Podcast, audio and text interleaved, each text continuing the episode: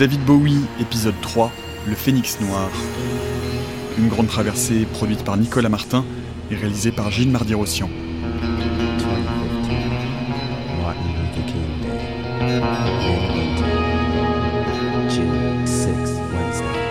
Through 84, I had the ride of my 84, life. I j'ai fait le coup de ma uh, vie. The whole Let's Dance kind of thing. Being shoved into, you know, that kind of précipité out of a du cult statut status d'artiste into culte this à kind ce of, you know, truc-là. Oh, Ah, the new Phil Phil Collins, you know. Collins. it was like, C'est un peu comme... euh, what is ah, this? c'est comme on je the passe à la radio, maman?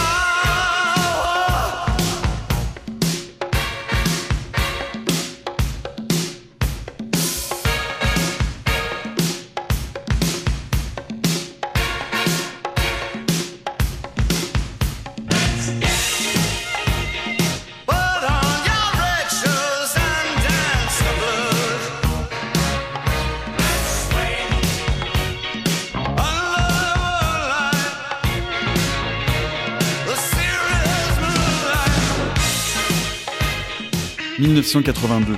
Après les différents avatars de l'homme aux cheveux rouges, Ziggy Stardust, Aladdin Sane et Halloween Jack, après le Thin White Duke et les expérimentations allemandes, après avoir enterré dans un grand cérémonial tous ces personnages avec le Pierrot lunaire d'Ashes to Ashes, David Bowie change une nouvelle fois de masque et le nouveau masque est inattendu. Bronzé, les cheveux platines, un costume clinquant, il prend avec Let's Dance un visage qu'on ne lui attendait pas, celui de chanteur de stade. Let's Dance est son single le plus, le plus vendu Mathieu Thibault, musicologue. de, de sa carrière. Et là, donc, l'album Let's Dance également sera un énorme succès. Alors, là, on est quand même obligé de parler un petit peu du contexte. C'est-à-dire que les années 80, pour beaucoup d'artistes qui ont eu leur âge d'or durant les années 60 et 70, va être un petit peu un passage à vide parce que les nouvelles technologies font que il va falloir utiliser des boîtes à rythme, des synthétiseurs. Bah, certains vont se sentir un petit peu largué malgré tout. hein. Euh, surtout qu'il y a une jeune garde qui est là pour prendre la relève. Dans le cas de Bowie, on a le, côté très pop qui est repris. Alors on peut citer Madonna et le funk de Prince qui réintègre des éléments à la fois glam et en même temps euh, funk, euh, art rock.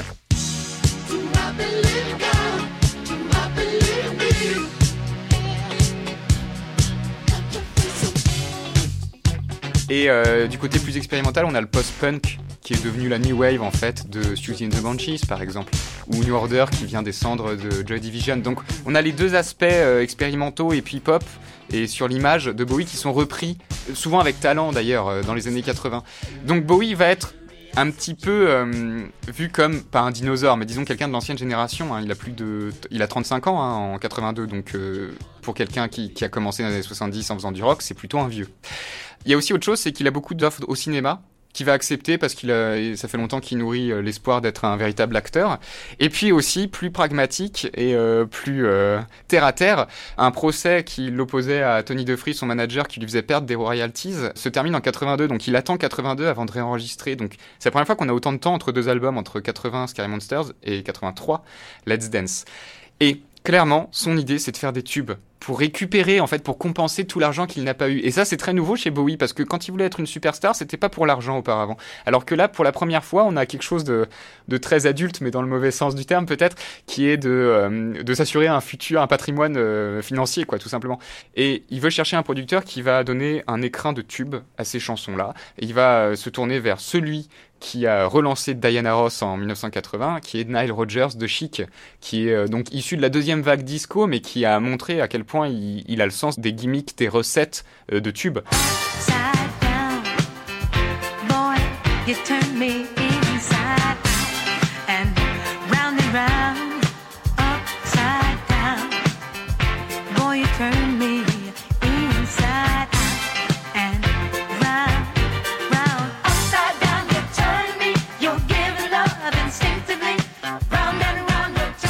très étonnant quand, euh, à peine 5 ans plus tôt, il allait voir Brian Eno et euh, expérimentons, c'est tout l'inverse finalement. Et euh, Nile Rodgers va faire ce qu'il sait faire, il, des tubes. Et Bowie délègue pour la première fois autant. C'est-à-dire qu'il va jouer aucun instrument quasiment.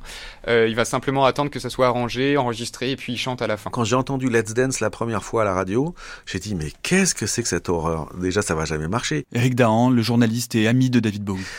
Et puis quel cynisme, je veux dire comment on peut dire euh, dansons, mets tes chaussures rouges et dansons le blues. Je me suis dit mais c'est fou de la gueule du monde, c'est une telle plaisanterie, c'est un tel euh, foutage de gueule quoi.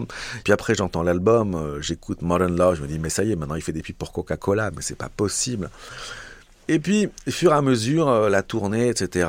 Puis bon, il faut forcer de reconnaître que oui, c'est un magicien, quoi.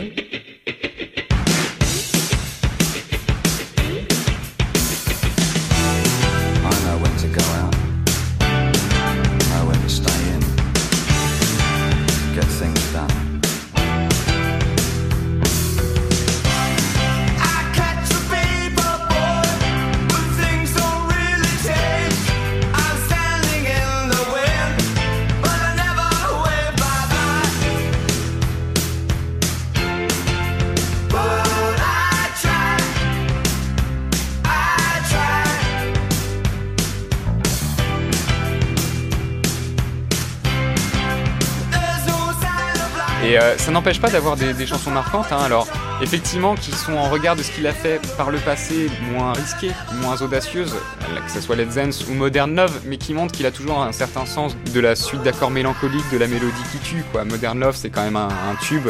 Il suffit de voir comment l'a utilisé Léo Scarax euh, dans Mauvais Sang pour voir un petit peu le, le côté grandiose que peut avoir cette chanson, effectivement. Et les années 80 démarrent avec ça pour Bowie, donc c'est effectivement pour beaucoup le début euh, d'un déclin artistique.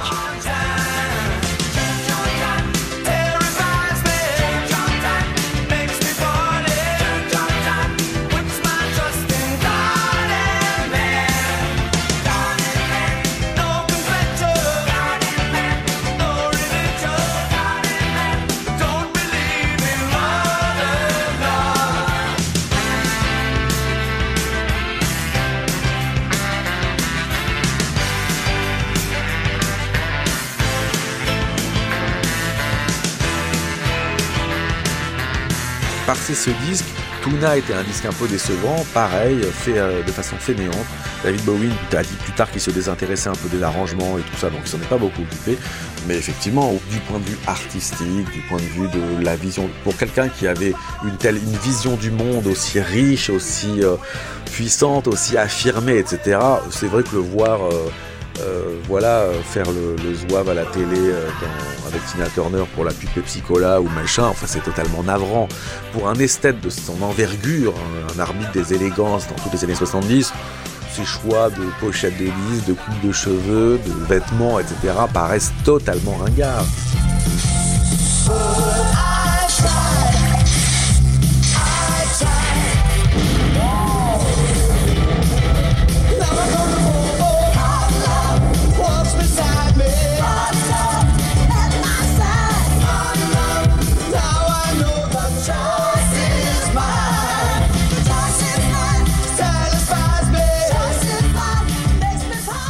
Let's Dance. Avec l'album Let's uh, Dance, Nile. Rogers a fait des choses And he merveilleuses pour moi sur cet album. Il a créé un son extraordinaire. Avec l'inclusion des cuivres et ce velouté. I I started to become uncomfortable Je commençais à me sentir mal à l'aise en poursuivant dans cette voie. Parce que je m'y sentais un peu perdu. Et ça se rapprochait d'un domaine in. auquel je ne me sentais pas appartenir. Et pour cet album, l'approche, En fait, quand on se perd, il faut toujours revenir au point de départ. Et donc je suis reparti de là. Qu'est-ce qui m'avait intéressé dans le fait it de faire partie d'un groupe? Et ça revient à la guitare. Et c'est devenu un album orienté guitare. Et en l'écrivant et au fur et à was mesure, je me suis rendu compte que ce serait un album extraordinaire pour une tournée. Et tout a commencé à s'accorder. Et j'ai mis l'énergie dont j'avais besoin pour un album de rock, pour que ça bouge sur scène.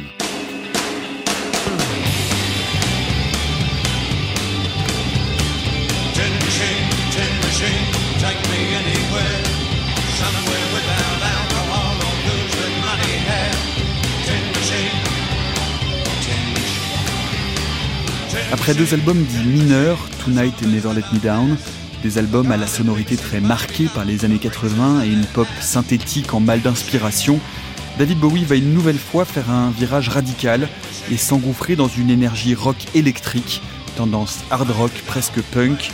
C'est la naissance du groupe Tin Machine où son nom disparaît au profit du collectif, groupe qu'il va fonder avec celui qui va devenir son nouveau compagnon musical pour les 15 prochaines années, le guitariste Reeves Gabrels. Tin Machine, par exemple, c'est une période relativement anecdotique où qu'il faut un peu pousser du pied pour plein de gens de David Bowie. Jérôme Soligny. Alors pour lui, c'était un truc hyper important. Sans Tin Machine, il n'y aurait peut-être pas eu tout ce qu'il y a eu après. Qu'est-ce qui vous permet de dire Bah, ça bah, ce qui me permet de dire ça, c'est que c'est que c'est arrivé à un moment où il était effectivement un peu paumé. euh, vous- et donc le groupe lui a servi indiscutablement à, à, à, à se- à se ressourcer, à, à essayer de, de prendre, reprendre un élan qui de toute façon euh, il avait indiscutablement un peu perdu parce que c'est parce que la vie euh, en Suisse, tout ça entre la Suisse et New York, c'était un peu bizarre. Euh, Il y avait, euh, il se marie à la même époque. euh, il y a Duncan qui grandit. Enfin, il ça s'agit pas, mais il doit bien se rendre compte que voilà. Et, et, et finalement, Reeves, euh, qui est un, grosso modo arrive un peu comme un chien dans un jeu de quilles, quoi, va lui permettre de, va lui dire attends, faut faire du boucan, va foutre de la guitare partout et tout. Et, et, voilà, c'est un peu la une période la période punk de Bowie.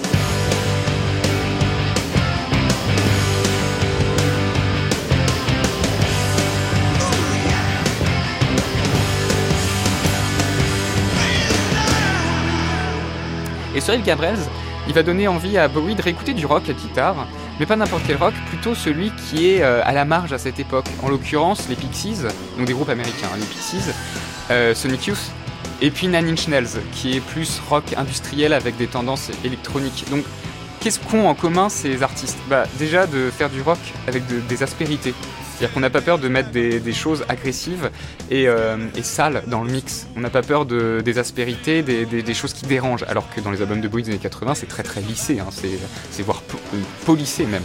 Déjà, c'est le témoin qui s'intéresse à la nouvelle garde, qui sa curiosité revient après une période un petit peu creuse, et ça lui montre qu'on peut faire du rock en groupe et être intéressant et novateur. Alors qu'on est à la fin des années 80, la période des synthétiseurs et des boîtes à rythme, et donc ça va se, tra- se traduire par Bowie qui forme un groupe, qui s'efface derrière, euh, Tin Machine, même s'il compose, même s'il chante, avec Reeves Gabrels guitariste, donc son, vraiment son, bras droit, hein, même plus que ça, son nouveau Mick Ronson en fait. Donc guitare, basse, batterie. La structure classique d'un groupe de rock. Ils vont faire deux albums.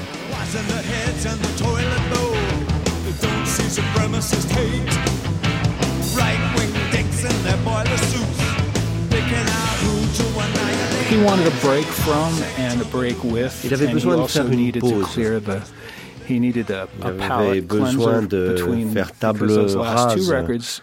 Après He les deux derniers albums. Je me souviens, on a eu une discussion dans un resto marocain près de chez lui à Lausanne. Et "Do moi, je lui ai dit, est-ce que tu as la maîtrise totale de la création de ta musique Autrement dit, est-ce qu'ils sont obligés de sortir tout ce que "Well, tu leur donnes? Il m'a dit, do." oui, en fait, ils n'ont pas trop le "Well, choix. Eh ben, j'ai dit, dans ce cas-là, le problème, c'est un problème d'ego. Est-ce que toi, tu te sens capable de sortir un disque et de le voir éreinté par la critique? Parce que c'est un disque complètement "It's really up différent de ce qu'on connaît. Je lui ai dit, c'est à toi de voir parce que nous, on peut faire tout ce qu'on veut et on fait tout ce que tu veux, David. Il m'a dit qu'il avait l'impression de s'être perdu, qu'il ne connaissait plus son public après Let's Dance, he had Après Let's Dance, son public s'était élargi pour devenir euh, un petit peu comme celui de Phil Collins ou de Tina Turner, ce qui n'était pas du tout son univers, bien sûr. So what we did Et puis, il faut dire qu'on avait vendu près de we 2 sold, millions de disques avec 2 million euh, Tin Machine, alors qu'avec Let's Dance, on en avait vendu 7 7 million millions, mais en fait, on a épuré le public. On a laissé partir les gens qui n'étaient pas des fans de la première heure. Et même, parmi les vrais fans, il y a pas mal de gens qui n'aimaient pas Tin Machine. Vous voyez, c'était complètement différent. everything from the headstockless guitars Là, on était en costume et on se trouvait plus euh, rock'n'roll que Slash torse nu avec les cheveux longs. Nous, on avait l'impression d'être plus rock. On était plus rock. rock'n'roll parce qu'en réalité, on faisait chier tout le monde. C'est Reeves qui va lui permettre de et de se ressourcer et de se régénérer plutôt et, et qui va lui faire écouter des musiques qu'il n'écoutait pas forcément, des groupes américains, des choses comme ça. Et puis surtout euh, à qui il va laisser de la liberté, il va le laisser faire du bruit. euh, il va euh, à un moment où lui-même est plus euh, se sent bien qu'il est peut-être pas capable de, de sortir euh, dix bonnes chansons. euh, plutôt que d'en sortir cinq bonnes et cinq moyennes, il va, il va coécrire vraiment avec quelqu'un, chose qu'il a jamais fait précédemment. Il adorait, c'est pour ça, pour revenir à ce qu'on disait avant, le côté Tin Machine, tout ça, ça lui plaisait bien. Il adorait faire du bruit, hein. il adorait faire du boucan. Les concerts de Tin Machine, il pouvait être assis dans la grosse caisse euh, pendant un quart d'heure et souffler dans son saxophone. Hein. Au Zénith, des fois, les moments, les gens se disaient, il se passe quoi là? Ah bah, Il se passe que voilà, il fait du bruit, quoi. il fait du David Bowie.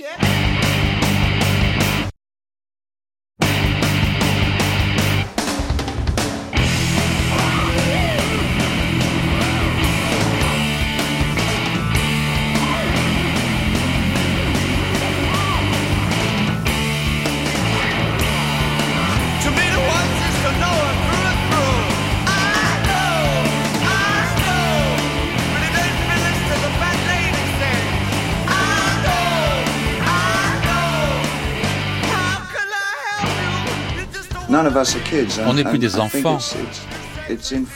C'est inhabituel que beaucoup de groupes se forment maintenant, après tout ce que nous avons vécu. Il y a toujours le désir de faire du rock and roll. Le rock grandit de cette manière. Les gens de notre âge qui ont grandi and avec le rock and roll veulent encore que leurs désirs soient satisfaits, tout comme nous. Et c'est intéressant de voir que lorsqu'on se réunit, c'est toujours la musique que l'on veut jouer et les choses que l'on veut dire et l'énergie et l'enthousiasme que l'on retire de ce savoir sont fantastiques.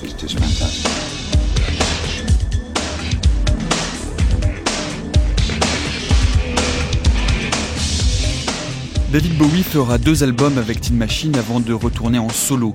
L'album Black Tie White Noise, produit à nouveau par Nile Rodgers, est un autre de ces albums de transition dans lequel David Bowie n'a pas encore tout à fait fait sa mue, mais on sent que quelque chose couve sous la glace assez lisse de l'album, et ce qui couve, c'est une renaissance après des années d'errement. La renaissance d'un phénix non pas radieux ou solaire, mais un phénix tourmenté et crépusculaire, qui va donner naissance à l'un des plus beaux albums du nouveau Bowie, qui renoue ici avec une avant-garde radicale et expérimentale, L'album s'intitule One Outside, c'est l'ascension du phénix noir.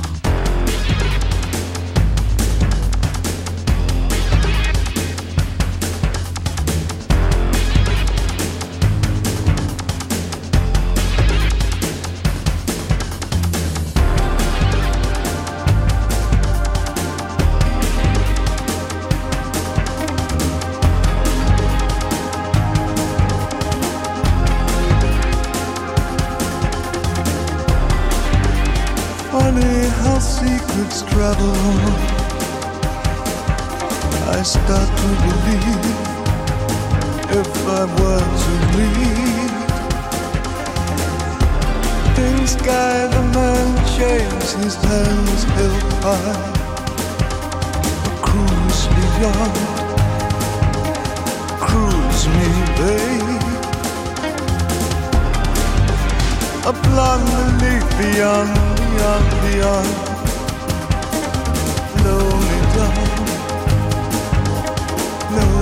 love.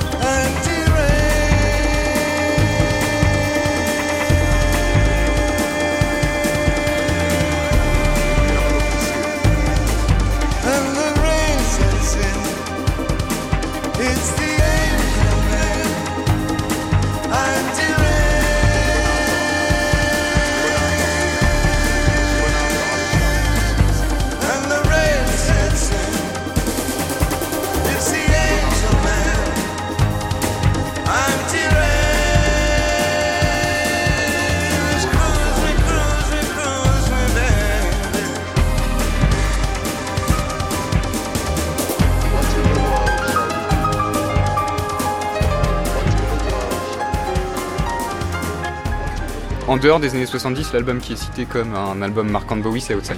C'est souvent celui-ci qui est cité, et à raison, parce qu'il est important. Et euh, il a envie d'expérimenter en studio. Il va rappeler des collaborateurs du passé. Donc là, c'est pas complètement nouveau, mais l'alliance va être nouvelle. C'est-à-dire qu'on a Brian Eno, qui revient. Euh, Il y a Reeves Gabriels qui revient, il y a Carlos Salomar des années américaines, afro-américaines, il y a Mike Garson des années glam, donc c'est vraiment une compilation des euh, collaborateurs de choix de Bowie. Et c'est à nouveau une histoire. Et c'est même en fait le seul album qui raconte véritablement une histoire, parce que Ziggy Stardust c'est très fragmenté. C'est plutôt des thèmes, Diamond Dogs aussi. Cette fois, il s'inspire euh, d'une sorte d'univers un peu à la Twin Peaks, euh, dans un futur un peu cyberpunk, on aurait un, un meurtrier qui tue ses, euh, ses victimes de manière artistique en créant des installations artistiques, c'est le Minotaur, et donc on, suit un détective, Nathan Adler, qui est en fait le double de Bowie, qui, euh, qui, bah, qui enquête. Voilà. Et donc ça donne une atmosphère très sombre. euh, voire moite, vraiment morbide parfois même. hein. Et dans la façon de composer, bah, il y a cette envie de créer quelque chose de, euh, qui ressemble pas à des chansons. C'est-à-dire que la première version de d'Outside, c'est même plusieurs suites de 20 minutes en fait, c'est pas des chansons, c'est le groupe qui jam pendant que Bowie peint. D'ailleurs, au début, il, il donne juste des indications en termes de direction artistique et il peint euh, en fonction de ce qu'il entend. Et puis après, il ajoute euh, de la voix. Brian Eno, lui, euh, amène ses petits jeux euh, artistiques. Alors, il y a des jeux de rôle là, par exemple. On- il faut s'imaginer qu'on est, euh, je sais plus, un ancien otage euh, dans un. dans- de- de- pris par des terroristes en Afrique, enfin je sais plus, et puis vous pouvez jouer euh, des notes que, que vous n'aviez pas le droit de jouer à la guitare. Enfin, c'est quoi le but dans tout ça? C'est tout simplement de jouer comme on joue pas d'habitude. hein. I think I think outside was more of a challenge. Je dirais que Outside, c'était moins abordable pour le public. We're improvising a lot of it, and we Parce qu'on a beaucoup improvisé. Et puis on s'était lancé dans quelque more, chose de uh, spontaneous plus spontané, sans trop se soucier du succès commercial. au bout du compte, on s'est retrouvé avec un opéra improvisé de deux heures. Et je me souviens qu'à un moment, David faisait ses vocalises, il avait un chevalet, il peignait en même temps, pendant que le groupe répétait. Um, uh, like Et puis il y avait uh, un morceau comme euh, uh, the one that was in Seven. Heart's Filthy Lesson. Heart's Filthy Lesson, thank you. Ça, c'était une improvisation. Et c'était à l'époque. Et à l'époque, on n'avait pas de système de montage numérique comme Pro Tools. Donc, on coupait les bandes magnétiques avec des rasoirs, ou alors on mettait en synchronisation uh, machines numériques, on faisait un crossfade. Donc tout ça, c'était très très chronophage. Le genre de truc qui vous would 30 take you secondes 30 aujourd'hui et qui nous a pris deux heures à l'époque.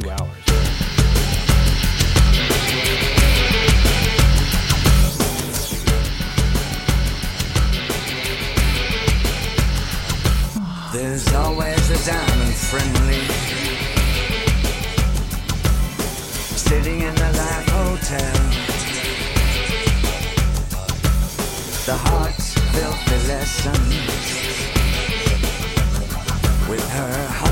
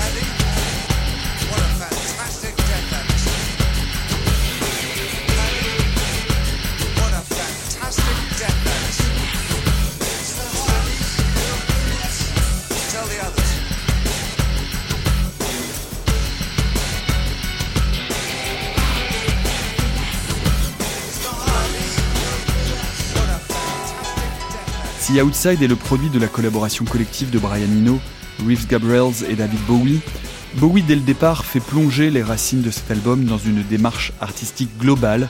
Outside est d'ailleurs sous-titré Le meurtre rituel de Baby Grace Blue, un drame gothique hypercyclique non linéaire.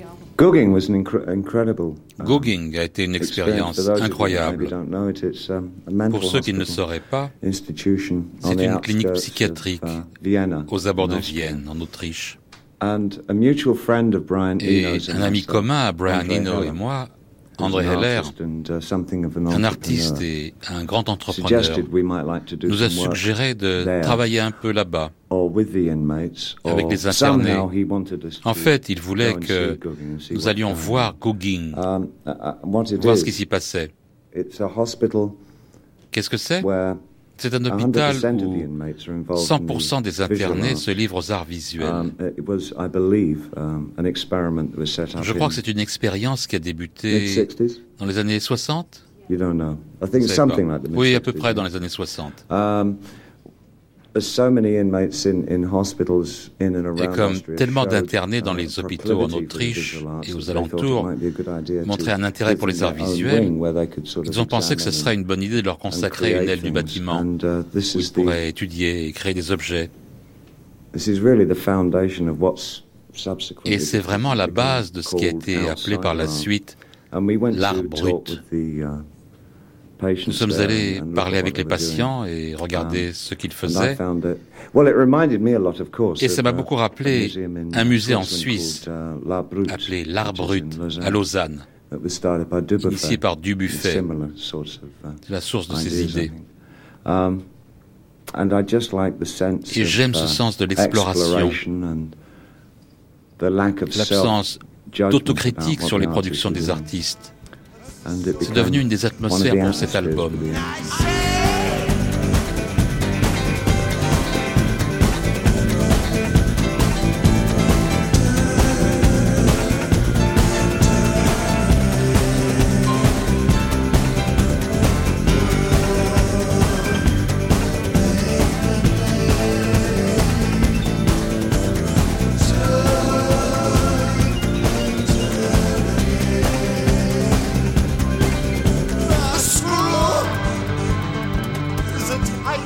On n'entre pas dans Outside comme on écoute un album pop comme Dory.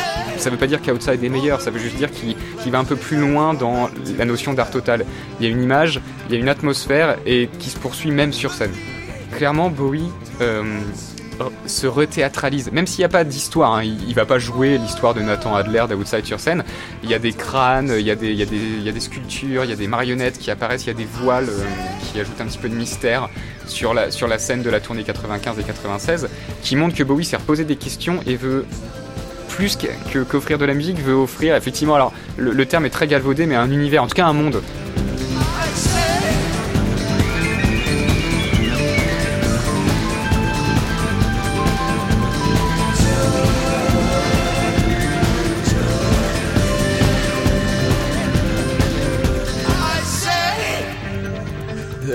Il y a une autre rencontre euh, importante pour David Bowie euh, à ce moment-là, c'est celui de sa nouvelle bassiste, Gaylen Dorsey, qui rencontre pour Outside. Oui, effectivement, c'est l'une des collaboratrices qui va finalement apparaître le plus, le plus longtemps avec Bowie. Elle fera partie du groupe de Bowie à partir de la tournée Outside jusqu'à la fin de, de son parcours euh, scénique en 2004. Et euh, quand il a besoin de, refaire un album avec The Next Day, bah, il appelle des gens qu'il connaît, et notamment euh, Galen Dorsey. C'est un, bon joker, euh, cette nouvelle bassiste, parce qu'elle a la jeunesse, donc elle accepte d'expérimenter. Et en même temps, elle a un, un background suffisamment euh, classique dans son académisme musical. C'est une bonne technicienne qui lui permet de, bah, flirter un petit peu avec tous les répertoires. 1995. Gaylen Dorsey travaille sur son album solo avec le leader du groupe Tear for Fears, Roland Orsabal, lorsqu'elle reçoit un coup de fil de David Bowie. Au début, elle croit à une blague et c'est pourtant bien David Bowie au téléphone qui lui propose de rejoindre son groupe pour la tournée d'Outside et de venir à une session de répétition à New York dans les semaines suivantes. Oh, I remember the first day of the rehearsals here in New York Je City. me rappelle euh, le premier Um, jour de répétition ici à New York. I, I can remember a very funny story. D'ailleurs, je me souviens d'une anecdote amusante. Le matin même de la première répétition, j'étais tellement nerveuse, je n'allais pas seulement rencontrer David Bowie, mais aussi euh, Reeves Gabrels, Mike Garson, Carlos Salomar, tous ces musiciens fabuleux qui avaient travaillé avant avec Bowie? Et je me disais, mais comment je vais m'inscrire dans ce groupe de musiciens euh, fabuleux Pourquoi moi? Je n'ai pas les compétences de beaucoup de mes contemporains. Je me disais, je ne sais pas déchiffrer la musique. Tout mon sentiment d'insécurité remontait jusqu'au fait d'être une femme dans ce métier d'homme. Et c'est comme ça, c'est un monde d'hommes. Mais je me souviens, ce matin-là, épluché une pomme ou je ne sais plus quoi et je me suis entaillé le doigt. have to- And I was like in a panic because it was bleeding and I was like, I Et j'étais paniquée, ça saignait. Je me disais, oh là là, c'est pas possible, je dois aller travailler. C'est mon premier jour avec David Bowie et je me coupe le doigt et ça ne m'arrive jamais. Je fais toujours très attention avec mes mains plus qu'à toute autre partie de mon corps parce que c'est mon instrument de travail et ma joie. Donc je me rappelle juste nervousness ce, moment où j'étais complètement paniquée, pleine d'angoisse et pof, voilà, il faut que je me coupe euh, le doigt. But I was fine, you know, I taped it up and I Mais ça a été, bien sûr. J'ai mis un sparadrap et je suis allée travailler.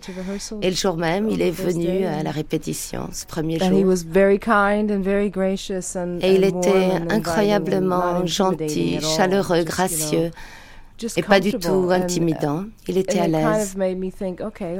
Et du coup, je me suis dit, bon, il est à l'aise avec I chacun dans la pièce. And I could, I Je le voyais, je le that, sentais.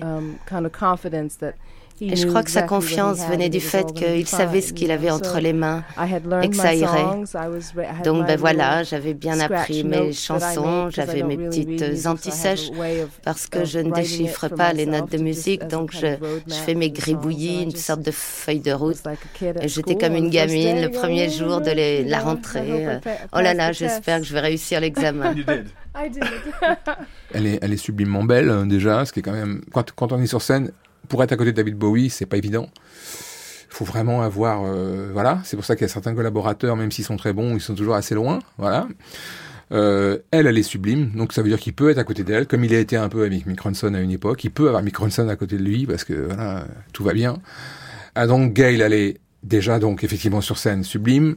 Elle joue divinement en respectant bien sûr les mélodies, les parties et les grilles euh, d'origine et en y apportant des choses. Et puis en plus, elle chante.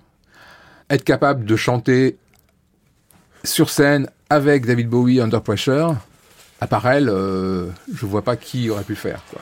Sans que ce soit ridicule. And on bass guitar, and who's actually going to join me on this next song? Join me is not the word. Takes this next song, Gail Dorsey.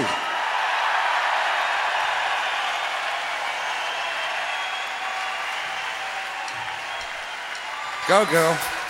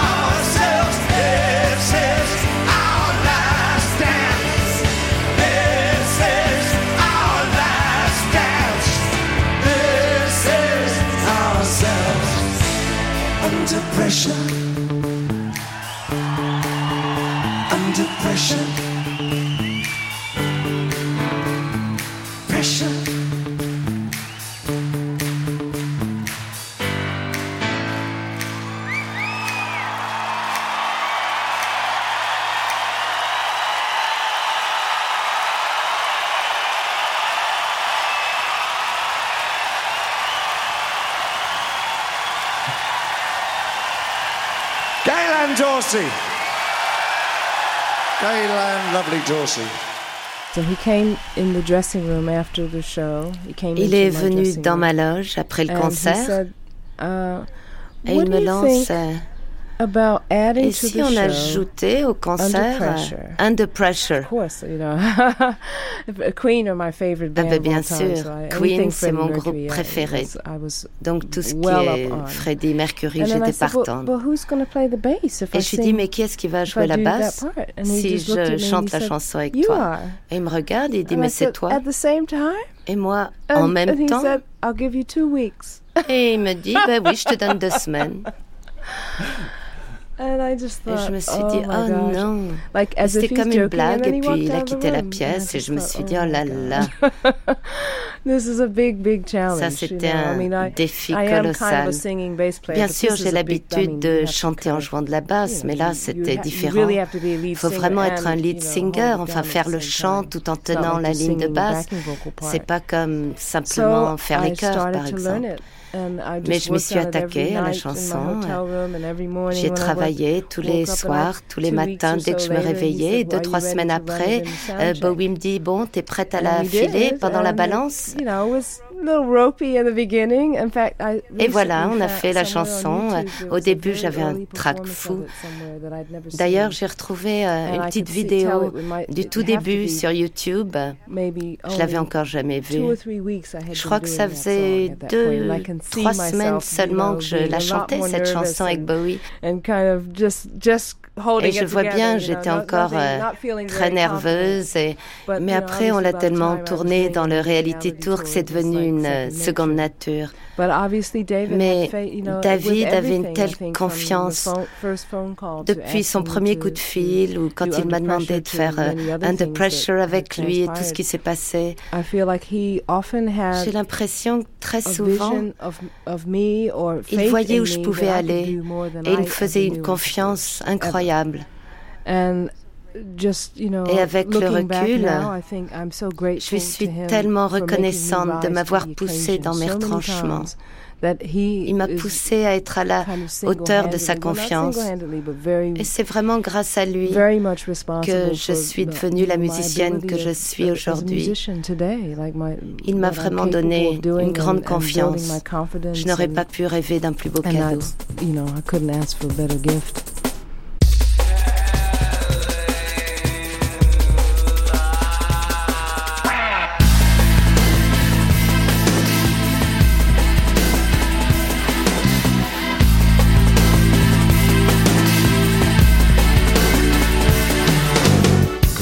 That's,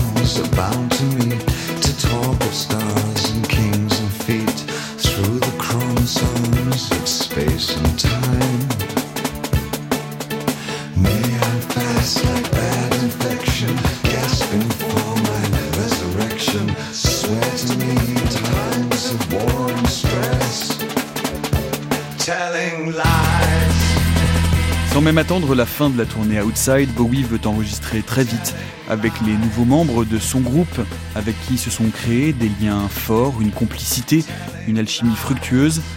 Bowie veut poser rapidement les bases d'un nouvel album. Cet album s'appellera Earthling, et dans les membres de ce groupe live qui l'accompagne si bien, il y a le jeune batteur Zach Elford.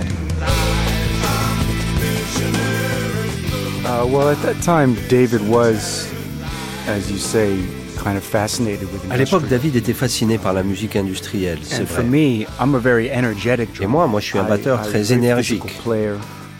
Je joue de façon très physique. Et à l'époque, c'est vrai, je tapais fort. It was a good fit. Donc ça collait bien. And because we were going for an industrial Et étant donné qu'on recherchait un son industriel, David voulait intégrer des boucles en concert.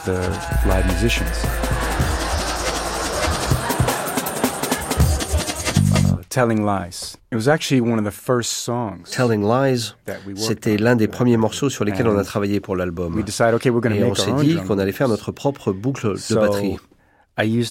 Donc euh, to j'ai eu une idée, j'ai retourné la caisse claire avec le timbre vers le haut parce qu'on voulait un son de batterie différent. Donc ça donne ça.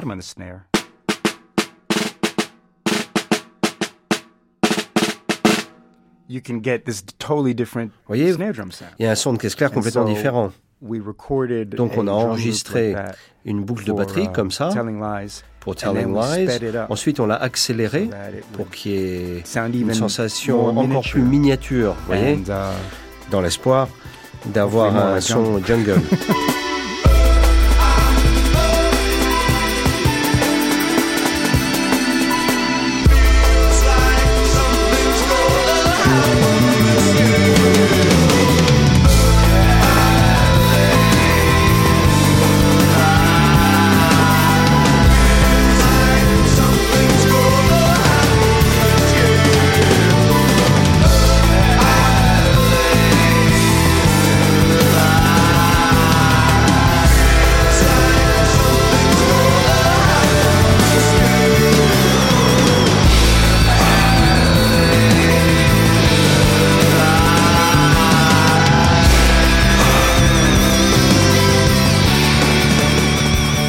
Autre recrue de cette époque, l'ingénieur du son Marc Platy, passionné par l'émergence de la programmation numérique et des nouveaux claviers, l'homme aux machines.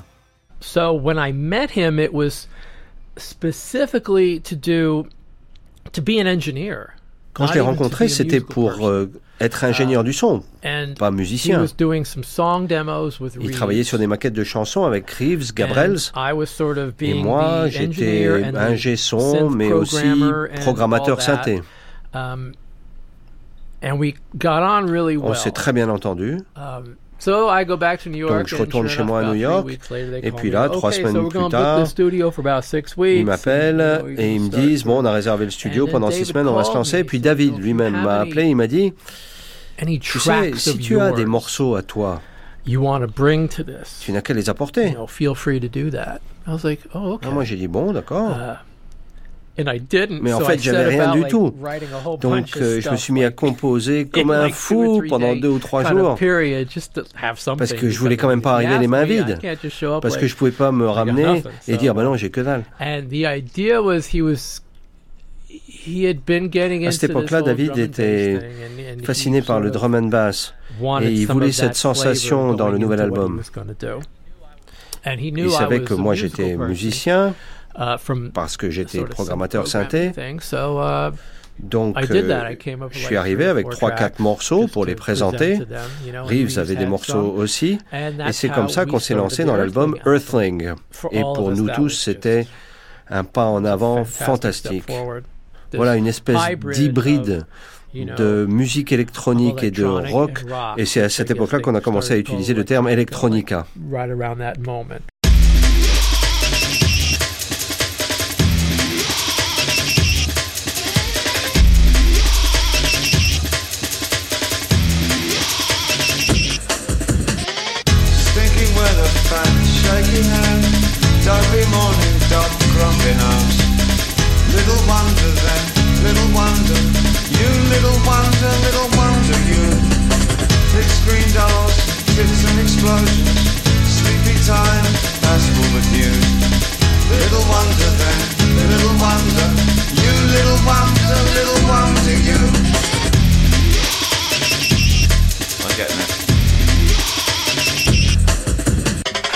Come in and bring uh, his record player with the vinyl. Alors il arrivait avec son tourne-disque et des vinyles. Il allait fouiner uh, dans toutes les boutiques à Londres et il rapportait tous ces disques de trip-hop so- et drum and bass, really des groupes comme Footek, not, so like, dont j'avais jamais entendu parler. C'est pas vraiment mon truc, ce genre de musique, même si ça vous étonne. Moi, je connaissais rien à tout ça, mais lui, il adorait ce que faisaient ces groupes. Il adorait la musique de la rue, des rues de Londres. What if you did this music and there were songs? Et puis il nous disait, euh, et si on faisait they- ce genre de really, musique, mais que c'était des chansons, des vraies really chansons. cool it, Bon, il y en avait certains, comme peut-être Tricky ou même Massive Attack, qui faisaient des belles chansons. Mais la plupart du so temps, was- c'était vraiment de la musique de boîte de nuit, de la musique de rêve party. C'était de la trance, du hip-hop et tout ça. atmosphere. But he wanted to have songs Mais lui, voulait cette atmosphère, so we were, um, mais en faire des chansons. Et puis comme ça, il a fait notre éducation, il nous a appris tellement de choses. Il 12-inch mettait des galettes sur sa platine, des enregistrements pirates, et puis on essayait euh, d'en faire notre version, mais c'était toujours fabuleux. C'était comme d'étudier, d'apprendre sans cesse sous la houlette de ce grand maître, et puis il nous apportait toutes sortes de choses. Tiens, écoute ce disque, regarde ce film, lis ce livre, va voir euh, cet artiste, et tout ça c'était fantastique parce que ça nourrissait notre musique.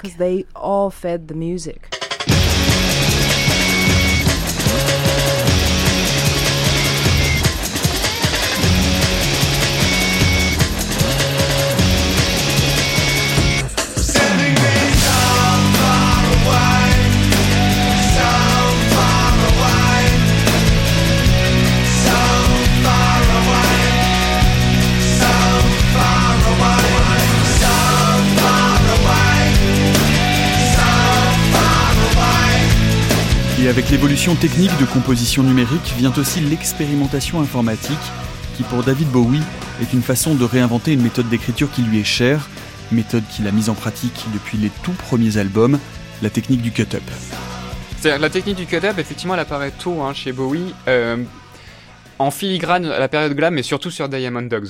Et elle vient très clairement de William Burroughs, qui est un de ses auteurs préférés, qui a écrit euh, notamment les The Wild Boys, en tout cas, qui utilise complètement cette technique, ou même le Festin Nu, qui utilise également la technique, et donc qui donne en fait des, des ambiances, des atmosphères, des actions, en grosso modo, mais ça crée un monde très fragmenté dans lequel on peut se perdre, et dans lequel il peut être euh, agréable de se perdre aussi. Pour revenir à l'écriture de William Burroughs, David avait un ami qui avait développé un programme qui s'appelait le Verbasizer, un outil informatique d'écriture aléatoire. Donc David écrivait un paragraphe et le Verbasizer prenait les mots pour les mettre dans un ordre différent. C'était logique du point de vue de la syntaxe. Donc on- l'adjectif, le nom, le verbe, très bien. Par exemple, ça donnait une phrase comme euh. Tout finira en chrome. Which is, Ça n'a pas makes vraiment no de sens. sense. à moins d'avoir fumé un petit peu. En tout cas, ça crée un sens nouveau et ça permet d'aller ailleurs.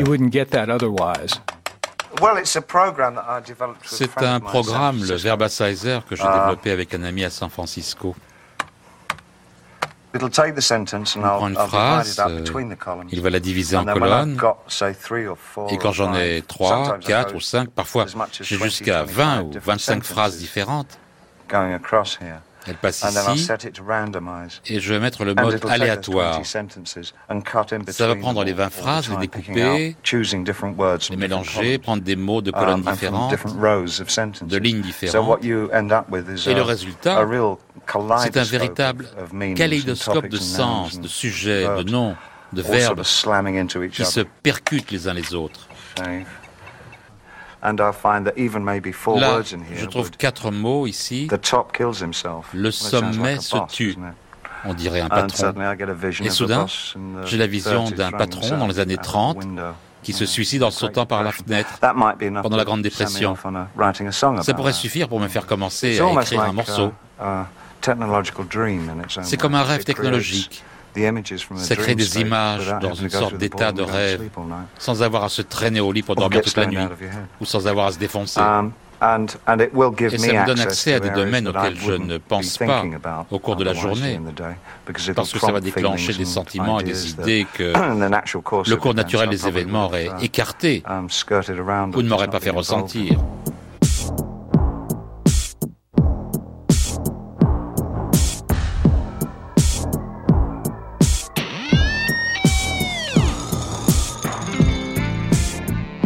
Seven years in Tibet, which I Seven years in Tibet.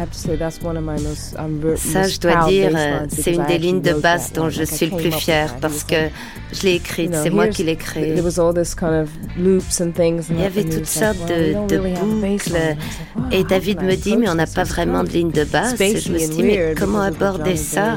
C'était vraiment très bizarre.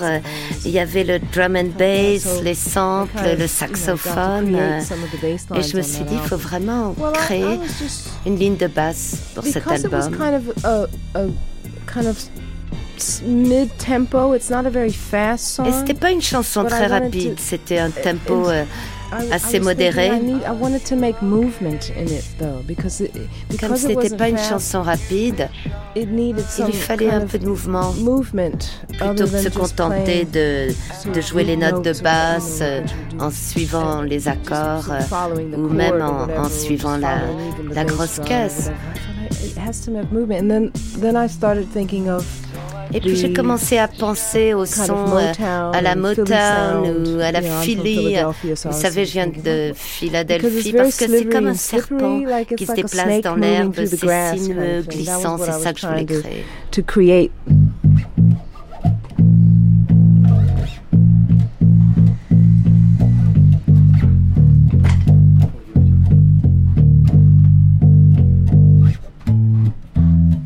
Was yeah, C'est des petites phrases. phrases.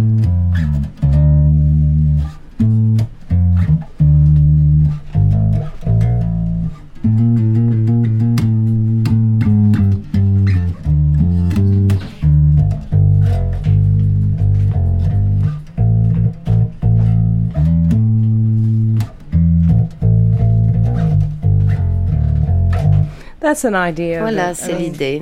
you know- That's the snake. Yeah, that's Oui, c'est le serpent, ça. But it was yeah right. And so I yeah, it was kind of this this movement. mouvement un that peu. kind of, um, Are you okay? You've been shot in the head. Uh-huh. uh-huh, uh-huh.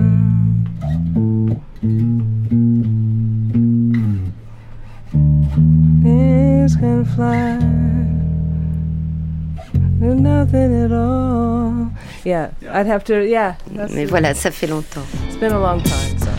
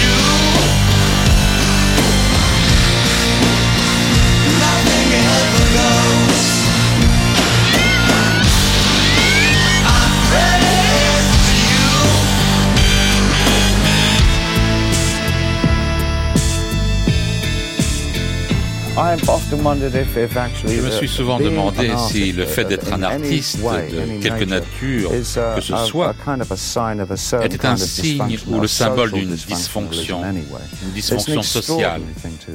C'est quelque chose d'extraordinaire que de vouloir s'exprimer en termes tellement raréfiés.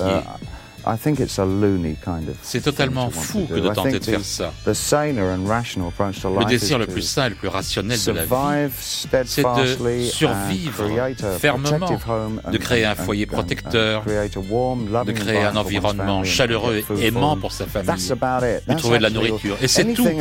Tout le reste vient en supplément. La culture est un supplément. La culture, c'est cadeau. Et nous avons seulement besoin de nous nourrir. On n'a pas besoin d'assiettes d'une couleur particulière ou de chaises de telle ou telle hauteur. On peut faire avec n'importe quoi, mais on exige de faire des milliers de chaises différentes, 15 types différents d'assiettes. C'est inutile. C'est un symbole de l'irrationalité de l'homme. On devrait se contenter de cueillir des noix. Pas les miennes d'ailleurs.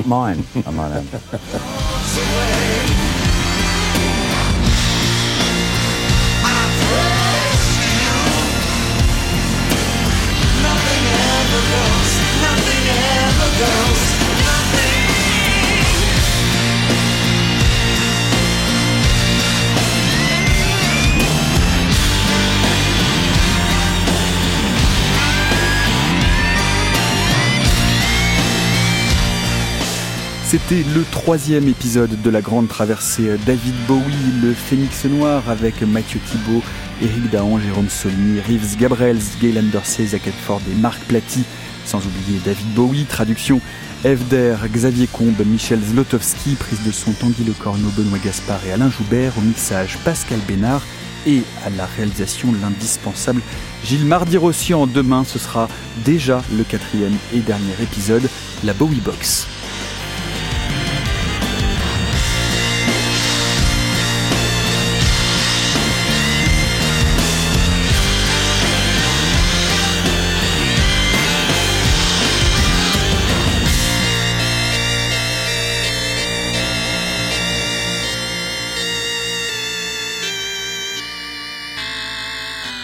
Et pour poursuivre donc cette euh, discussion et cette évocation de euh, l'univers de David Bowie sur cette période, mais aussi sur euh, l'ensemble de sa carrière, et on va notamment parler également de sa carrière cinématographique et de son rapport à l'image et au clip vidéo avec Simon Rio, rédacteur en chef d'Écran Large, qui est autour de cette table. Bonjour. Bonjour Nicolas. Nous sommes également avec Étienne Menu, que les auditeurs de France Culture connaissent pour l'avoir entendu notamment au matin, rédacteur en chef de la revue Audimat. Bonjour Étienne. Bonjour Nicolas. Et nous avons la chance, l'honneur et le privilège d'être également en compagnie de Bertrand Burgala, musicien, compositeur, producteur, éditeur, bassiste, pianiste, qui a presque autant de casquettes, chef évidemment du label Tricatel, qui a presque autant de casquettes que David Bowie avait de personnages. Bonjour Bertrand Burgala. Bonjour. Et nous sommes avec Agnès Guéraud, alias La Féline, philosophe et musicienne émérite. Bonjour Agnès. Émérite Émérite, absolument. C'est euh, quand on a fini sa carrière. Bonjour Nicolas. non, je suis au début, mais le début dure très longtemps aujourd'hui en plus. eh bien, on aura le plaisir en tout cas de vous entendre, euh, Agnès Guéraud et Bertrand Burgala, sur deux reprises de David Bowie que vous euh, jouerez tout à l'heure avec nous ici, live en studio, dans le studio 105 de la Maison de la Radio. pour commencer, on va, on va reprendre, je trouve ça intéressant, ces, ces tout derniers mots de David Bowie qui dit finalement être un artiste, c'est un dysfonctionnement social. Est-ce que vous êtes d'accord avec ça, Bertrand Burgala, Agnès Guéraud euh, Oui, j'imagine qu'il y a une, il y a une forme de, d'inadaptation qui suppose d'inventer quelque chose. Bon, c'est, ça paraît une banalité, mais j'ai des gens dans, dans ma famille qui sont un peu troublés. J'ai l'impression que moi ça va mieux parce que je fais de la musique. Bertrand Burger, est-ce que ça va mieux parce que vous faites de la musique bah, Je ne sais pas, parce qu'en général, c'est assez rare que les artistes se définissent en tant qu'artistes. Et en général, ceux qui se mettent en avant le côté artiste, comme le côté intellectuel, sont pas toujours ceux qu'ils sont euh, le plus. Et c'est Bowie est vraiment un contre-exemple, parce que c'est vraiment un artiste euh, complet. Mais en même temps, j'ai l'impression que c'était quelqu'un, euh, sans le connaître, qui dans la vie courante était justement assez, entre guillemets, normal. Et qui n'était pas du tout une diva.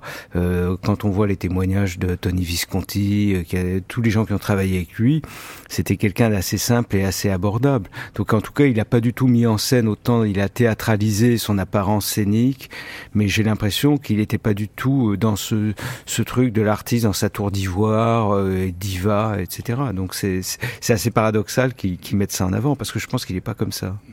Et, sur cette période donc euh, dont on vient de, qu'on vient de parcourir euh, dans, dans le documentaire, euh, donc qui va euh, grosso modo du début des années 80 à la fin des années 90, vous c'est individuellement euh, une période que, sur laquelle vous retiendrez quoi? Quelle image, quelle musique de David Bowie? Est-ce que c'est une période qui vous a touché, à laquelle vous êtes sensible, qui vous laisse plus froide par rapport au, au reste de sa carrière, Bertrand Burgala? Je trouve que ce qui est intéressant, et chez Bowie c'est encore plus euh, présent, c'est que la musique populaire, c'est quand même une des musiques où euh, le, le, la, la, jeunesse est très importante, beaucoup plus que dans d'autres formes d'expression. On dit pas, on, on, a, on, pense jamais qu'un romancier, un cinéaste euh, aura tout dit dans ses, dans, dans, ses premières œuvres. Et il y a une espèce de pression du temps euh, sur les artistes parce que c'est peut-être parce que ce, ce, monde du rock, de la pop s'est créé autour de ça, quand même, de la jeunesse. Mais même dans le jazz, il n'y a pas eu ce problème-là. Et donc, il y, a une, il y a une pression énorme. Et je trouve que chez Bowie, il y répond de deux façons. Il, y a une, il garde une exigence artistique quand même à tout moment. On sent qu'il y a une vraie ambition de faire des belles choses. Et en même temps, il y a une espèce de, de positivisme que je trouve insensé, c'est-à-dire que euh, il voit, quelle que soit l'époque, il la trouve formidable. Bowie, on le voit jamais se plaindre. Euh, quelle que soit la mode, il va essayer d'adouber des types qui souvent lui arrivent pas aux orteils, mais il va dire c'est formidable. Et en même temps, je pense que c'est un moteur pour lui d'être comme ça, parce qu'il sait que si autrement, s'il était un peu plus, un peu plus narquois ou un, euh, ou, ou un peu plus réaliste, même parfois, bah, ça le bloquerait complètement. Et ce qui est difficile aussi, c'est que des gens qui ont fait des, des choses absolument admirables, ils peuvent être totalement prisonniers de, de ça. Ça peut les étouffer. On voit beaucoup d'artistes qui mettent 30 ans à faire un autre album, non pas qu'ils n'aient plus d'idées, mais je pense qu'ils ont une peur d'affronter leur légende. Et lui, jusqu'au bout, et, et vraiment jusqu'à la fin, on le voit avec le, le, le dernier album, où il y a quand même une ambition extraordinaire. C'est-à-dire qu'à chaque fois, quand même, alors il y a eu des maladresses, mais à chaque fois, je trouve admirable qu'il essaye quand même, il met la barre très haut, et ouais. ça c'est génial. Vous avez dit d'ailleurs, Bertrand Burgala, à propos de Black Star, que c'était selon vous le morceau le plus novateur depuis Ashes to Ashes. Ça veut dire qu'entre Ashes to Ashes sur Scary Monsters et Black Star, il se passe rien? Non, pas du tout, mais j'avais dit ça au moment où le, le, single était sorti, et je trouvais, et je, euh, je savais pas du tout qu'il allait mourir, et j'avais l'impression que euh, Black Star était presque une réponse à Ashes to Ashes. Et je trouvais qu'effectivement, il y avait, il y avait énormément, c'est comme s'il donnait des nouvelles pistes à nouveau, comme Ashes to Ashes a pu l'être. Évidemment, il a eu plein de périodes formidables, et ce qui est formidable avec lui, c'est que même quand on se dit cet album est moins bien, euh, eh bien à chaque fois, il y a un accord qui est un peu inattendu. Il y a des, il y a des choses qui toujours sortent quand même de, de ces automatismes, mais on sent quelqu'un qui s'est jamais reposé sur euh, sur ces automatismes, quitte, bah quitte, oui, à faire des choses qui sont pas pas parfaites. Mais moi, je trouve que le désir de perfection, il faut à la fois être perfectionniste, faire les choses au mieux, mais il faut pas vouloir. Euh, euh, enfin, il s'est jamais laissé étouffer par son désir de perfection, et ça, c'est génial. Alors Agnès Guéraud, votre nom de scène, c'est La Féline, qui est un nom que vous avez euh, extirpé entre guillemets du film de tourneur, mais vous le saviez forcément, je ne pouvais pas vous faire venir sur ce studio sans vous mettre ce petit extrait de musique.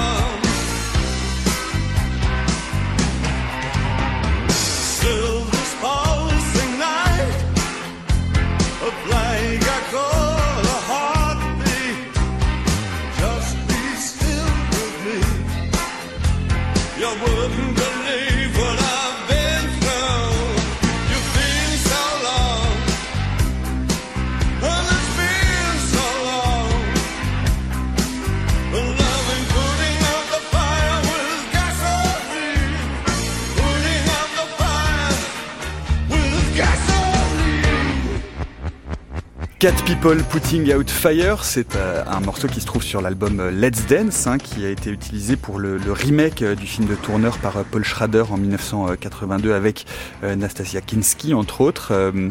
ça veut dire que vous avez une connexion onomastique avec David Bowie d'une certaine façon, Agnès Guéraud Ouais, je m'en, réjouis. Et après, je pense que je suis pas la seule à avoir une connexion avec une figure aussi importante de, de la pop au XXe siècle et d'ailleurs du coup au XXIe. Il me semble qu'on trouve chacun une manière de se rapporter euh, à quelqu'un d'aussi important comme ça. Il faut trouver sa voix singulière pour. Euh, donc je vais pas dire que ce qui me fascine chez Bowie, par exemple, c'est son transformisme, parce que voilà, ça j'ai l'impression que c'est complètement assimilé. c'est devenu presque la, la norme de la, de la description de David Bowie, euh, effectivement, c'est ce, ce, rapport à l'innovation et ce rapport à, à l'essai, en fait, l'essai et l'erreur, qui est extrêmement attachant et extrêmement euh, stimulant aussi quand on essaie soi-même de faire des chansons. Le fait même que, bien sûr, Bowie fait des œuvres de génie, mais que aussi parfois il se soit planté, mais en essayant des choses euh, originales, ça c'est euh, extrêmement stimulant. Et puis il avait ce rapport à, l'invention dans son plus simple appareil aussi.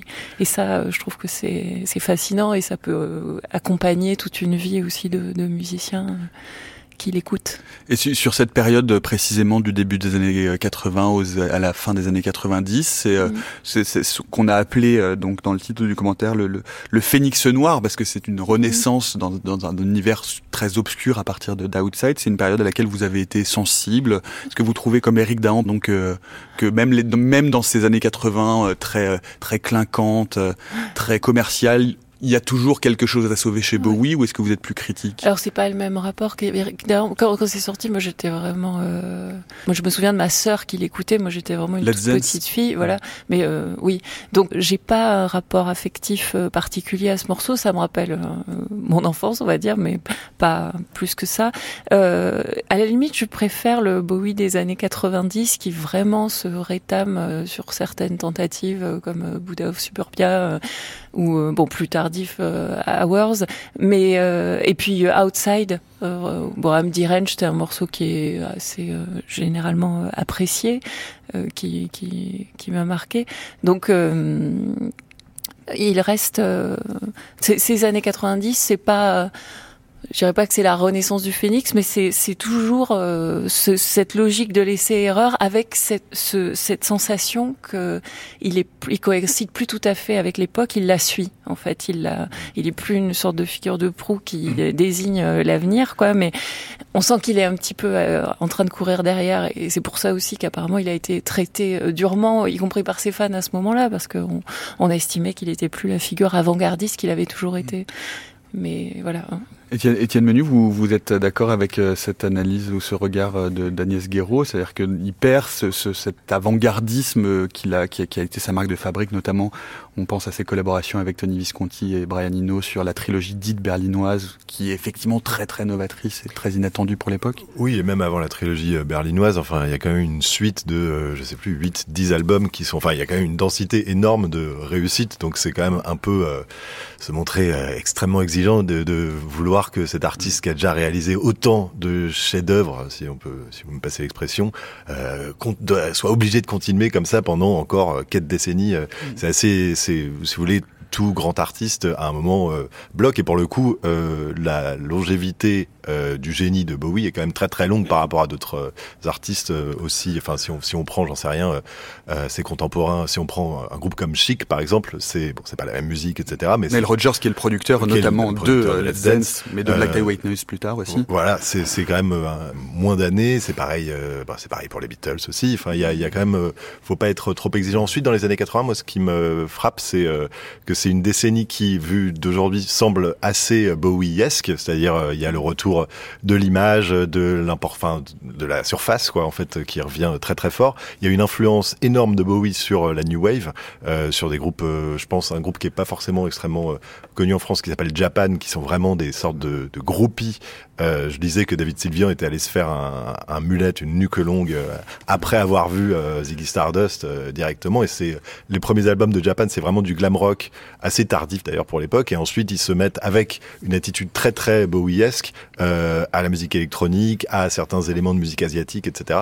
Et il y a surtout sur la ce qu'on a appelé les Blitz Kids et cette scène londonienne new wave néo-romantique aussi on l'appelait, l'ombre de Bowie, enfin l'ombre et la lumière de Bowie qui qui qui vraiment éclatante. Quoi. Et vous ne trouvez pas que justement sur, euh, cette, euh, sur ces deux albums, Outside et Earthling, dont on a beaucoup parlé euh, dans le documentaire, il y a pour le coup une tentative de réexpérimentation, une démarche à nouveau très expérimentale, un peu avant-gardiste, et qui commence à défricher ce qui va devenir l'électronica, en tout cas le, le mm. mélange, cette espèce d'intrication entre le, le, le, rock et un son très électrique et un son par ailleurs très mécanique et de machine.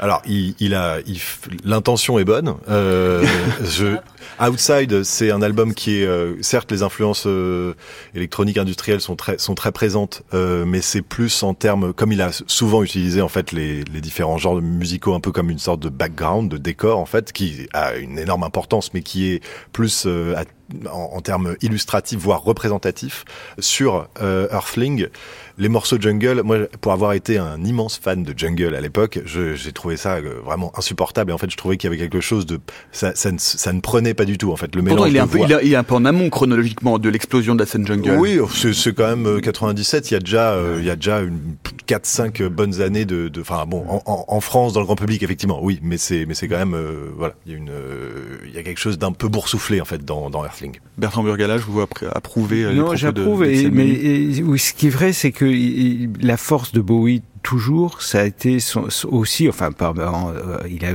bien d'autres talents, mais je trouve que ça a été son utilisation des influences, parce que pour moi, c'est l'anti-vampire, c'est-à-dire que c'est quelqu'un qui a toujours mis en avant ses admirations, quelle qu'elle soit, et pour en faire quelque chose de très différent. Quand il est à Berlin, quand il écoute Kraftwerk, il fait ses albums les plus saouls, euh, c'est ce qu'il a appelé sa soul plastique. Euh, il y a toujours un truc. Euh, donc il y avait toujours ce décalage, mais parce que je pense, et c'est ce qui fait souvent, je trouve notre époque tourne en rond, c'est qu'en général les gens n'osent pas, ils sont pas assez confiance en eux pour dire les choses qui les influencent, donc ils les copient servilement. Alors il est aussi un peu tributaire de la mode de l'époque, c'est-à-dire que tout d'un coup, bah, quand, la, quand la mode est à la jungle, il va la prendre à sa sauce et peut-être qu'à ce moment-là il avait moins la grâce euh, pour ça que, que, pour d'autres genres. Et euh, mais en même temps, on parlait des années 80. Moi, je, je pense qu'années 80, on pense, c'est vrai qu'on pense à, à, un tube comme Let's Dance, mais je pense à un autre tube qui était partout sur toutes les télés, c'était Absolute Beginners. Et Absolute Beginners, c'est une écriture absolument euh, parfaite. C'est une espèce de quintessence, il y a toutes ces obsessions, il y a ces, il y a les sax barytons, euh, euh, il y a un canevas harmonique qui est pas évident et ça paraît dingue aujourd'hui. Euh, je sais pas quand on entend, euh, je sais plus Drake ou des choses comme ça où on a l'impression d'entendre un truc quand même pour enfants de 5 ans où il y a même trois accords qui, qui tournent. Tout d'un coup, d'imaginer qu'il y a 30 ans on écoutait des choses comme ça partout dans le monde entier, que c'était des tubes. Et je pense que ça doit faire mal quand on dit que Kenny West est le nouveau Bowie. Quoi. Enfin, j'ai pas rencontré Bowie, j'ai déjà rencontré Kenny West, j'ai pas eu l'impression de voir le nouveau euh, Bowie. Quoi. Euh, Bertrand Burgala, euh, Agnès Guéraud, je vais vous laisser vous, vous installer et rejoindre votre camarade Alban Claudin à la batterie pour cette première reprise de David Bowie, une reprise de 79. Je laisse encore quelques minutes de suspense sur le titre le temps que vous vous installiez, je vais me retourner vers, vers Simon Rio pour la partie image et ciné. Effectivement, les années 80, c'est le, les années où Bowie commence euh, débute en quelque sorte. Il a fait dans les années 70 un film, euh, L'homme qui venait d'ailleurs, mais le vrai début de sa carrière ciné, c'est dans les années 80. Qu'est-ce que vous retiendriez, vous, une image euh, d'un clip, d'un film, une image de Bowie au ciné, ce serait laquelle pour vous?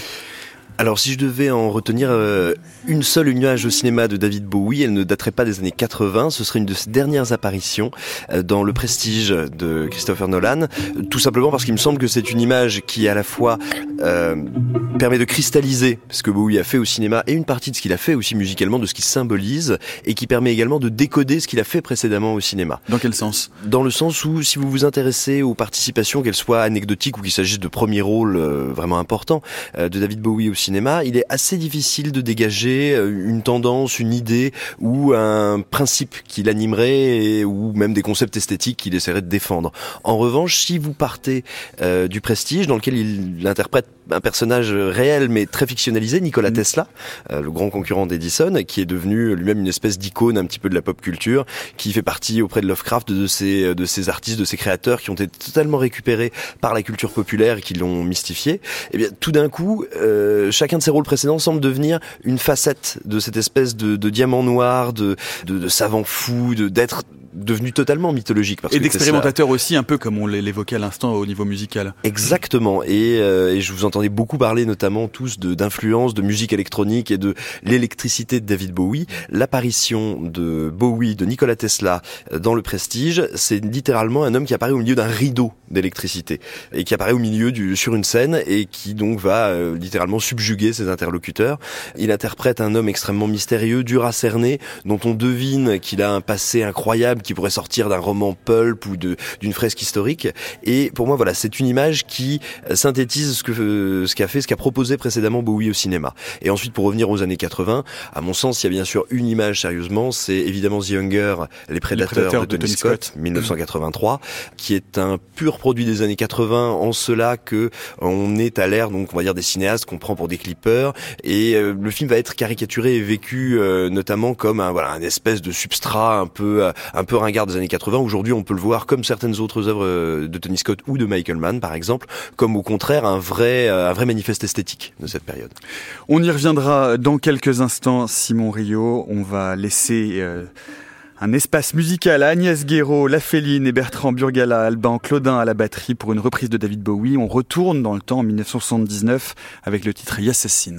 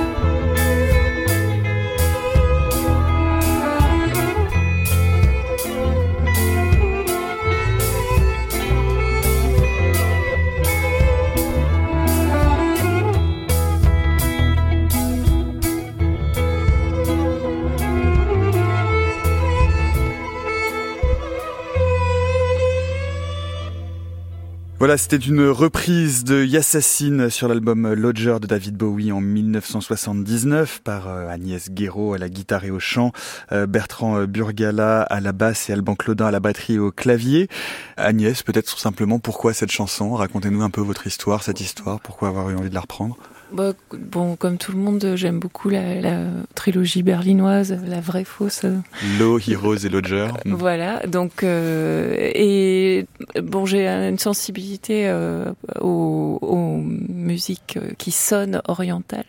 Et là, en l'occurrence, il s'agit d'un reggae turc, ce qui est bien sûr un fantasme, enfin, ce qui est pas véritablement une, voilà, c'est une fiction musicale, c'est pas un folklore authentiquement estampillé, mais euh, j'ai une un certain goût pour euh, pour cette façon dont on a dans le rock d'introduire un peu d'ailleurs avec souvent des sonorités orientales. On trouve ça dans les petits solos de guitare de Robert Smith aussi en général. Et je suis que par exemple que le solo de guitare de Killing an Arab en fait a été enfin de Cure. en fait inspiré voilà par à Robert Smith par euh, les cassettes que, que, son frère avait ramenées d'Inde. Donc ce qui est marrant c'est que voilà on, on, on situe euh, ces sons orientaux dans euh, on a une, une, façon de les attribuer à l'Orient qui, euh, en fait, confond tout, quoi, mélange tout. Mm. Et je pense que Bowie en est totalement conscient. Et donc, c'est un morceau qui est presque une parodie aussi. Et, euh, et j'aime bien cet équilibre entre quelque chose de parodique, mais quelque chose qui est qui est quand même expressif et, et saisissant. Et, et, pour autant, vous parliez, vous aviez évoqué tout à l'heure euh, un album euh, dont on parle peu dans la discographie de, de David Bowie, qui est The Buddha of Suburbia, qui est une bande originale d'un film d'Anif Kureishi pour la télé britannique, dans lequel on retrouve un peu ce type de sonorité, qui est l'album un peu de transition entre Black Tie White Noise et Outside, qui va lui donner, qui est un album qu'il a fait entièrement seul en studio, mmh. et qui va lui donner envie de réexpérimenter, de retrouver un peu cette, ces textures de son-là. Il y a un peu de cet orientalisme oui. lointain qu'on entend dans cet album. J'avais l'impression pourtant que vous l'aimiez pas beaucoup quand vous en parliez tout à l'heure. Euh, non, bah, il est, en fait, c'est très disparate. Quoi. On dirait que mmh. il a mis un peu de jazz, un peu de sonorité orientale. Donc séparément, il y a des, il y a des sonorités que j'aime. Et puis il a des très bonnes influences à l'époque. C'est plus ce sentiment d'une œuvre euh, ou d'exploration en fait. Mais euh, ce sont des sons qui m'accrochent. J'ai écouté hier Buddha of Suburbia et, et, ce moment-là m'a accroché l'oreille aussi. Et euh, on retrouve ces sonorités aussi sur un album comme euh, Black Tie White Nose, euh, par exemple le morceau Palace Athena qui est assez sombre, euh, avec voilà ces, ces sortes de, de demi-tons là, de variations de demi-tons qui euh, aussi m'accrochent l'oreille, mais qui sont là presque à titre de passagers clandestins quoi dans les dans les albums des années 90. Ce, ce que vous dites là me fait penser à, à, autre chose. Je me retourne vers vous, Bertrand Burgala. Vous vous, vous avez dit à, à, propos de Bowie justement quand, sur cette notion de demi-ton un peu de passagers clandestins, vous disiez mon rêve c'est de faire des suites d'accords inattendus, euh, mais qui s'entendent pas pour l'auditeur et qui paraissent être une chanson normale. Et vous dites de Bowie qu'il arrive à faire précisément des choses imprévues, des accords très simples, et en même temps, euh, c'est pas du tout ce qu'on attend de sa musique. Est-ce que vous pourriez nous dire un peu ça? Est-ce que ça, vous paraît correspondre à ce que vient d'évoquer Agnès Guéraud? Bah oui, il y a toujours une grande fluidité dans ce qu'il fait. Donc s'il y a quelque chose, s'il y a un rythme qui est pas normal, euh, s'il y a, s'il y a un, accord qui sort un petit peu des clous, il va pas du tout le faire par pédantisme euh, pour pour montrer qu'il est un bon musicien et on se, on sent pas du tout qu'il essaie de, de, de, prouver quoi que ce soit de ce, de ce côté-là. Mais c'est ça qui est intéressant, je trouve, dans la musique populaire, c'est quand il y a des choses qui sont un petit peu sophistiquées mais qui ne s'entendent pas. Et, euh, il y a parfois il y a des accords un peu ellingtoniens euh, euh, dans, dans, dans, ces morceaux. Enfin, Vous pensez à un morceau en particulier ou euh... Non, partout. Je pense que c'est truffé de choses comme ça. Mais euh, moi c'est marrant parce que l'album Lodger dont on parle, moi c'est le premier album de Bowie que j'ai vraiment aimé. C'est-à-dire que je le voyais quand j'avais 10-12 ans comme un chanteur à minette. J'avais cette espèce de, de préjugé complètement idiot et euh, ce qu'il était aussi. Hein. Mmh. Mais euh, j'avais pas du tout pris conscience. De... Enfin voilà, pour moi la musique sérieuse c'était des types qui faisaient du prog rock un peu. Et, et, tout d'un coup, j'ai entendu cet album et c'était, oui, je voyais qu'il mettait la barre à, assez haut. Et c'est marrant parce que Assassin, c'était le je crois que c'est le deuxième et c'était le morceau que j'aimais le moins en fait sur, la, sur l'album. Mais ça fait penser en y repensant à des morceaux comme ce que faisait Cannes aussi à l'époque, qui avait des espèces dans, dans Flow Motion, il y avait des espèces de reggae étranges. Euh, Étienne Menu, oui. Les ethnomusical forgeries aussi qu'ils avaient fait, enfin des faux morceaux ouais, euh, ouais, d'ethnomusique euh, ethnique en fait qu'ils avaient fait sur euh, Unlimited Edition, leur anthologie. Et on, parlait euh, juste, juste avant ce morceau avec, Simon Rio et j'aimerais, j'aimerais qu'on fasse un, petit tour de table là-dessus, donc de, de la carrière euh, ciné de Bowie, avant de parler de ses clips, parce qu'il y a quelque chose, il y a plusieurs choses intéressantes à dire à propos de, de son rapport au clip, mais sur sa carrière cinéma, pour vous, il y a une image marquante de Bowie au ciné dont vous vous souvenez ou ah, bah c'est, The Man Who Fell Tours, le film de Nicolas Rugg. Ah oui, c'est formidable quand même. Et euh, moi, j'avais pas vu à l'époque, mais je me souviens de Rock Folk qui avait une espèce de portfolio roman photo, on voyait tout le film euh, étape par étape et ça donnait envie. C'est un, un, film formidable. Euh, la musique, je me demande si c'est pas euh, Phillips, John Phillips des Mamas and Papas. à l'origine, c'est Bowie qui devait composer la, la, musique du film, mais ça n'a pas marché avec le réalisateur Nicolas Rugg. Et il, s'est servi en fait des rushs de la musique qu'il avait composée pour l'eau, et on retrouve certains morceaux, Subterraneans notamment, qui étaient à l'origine de la musique composée pour le film. ce qui est fort dans ce film, c'est qu'on on dirait qu'il joue son propre rôle, mais par anticipation.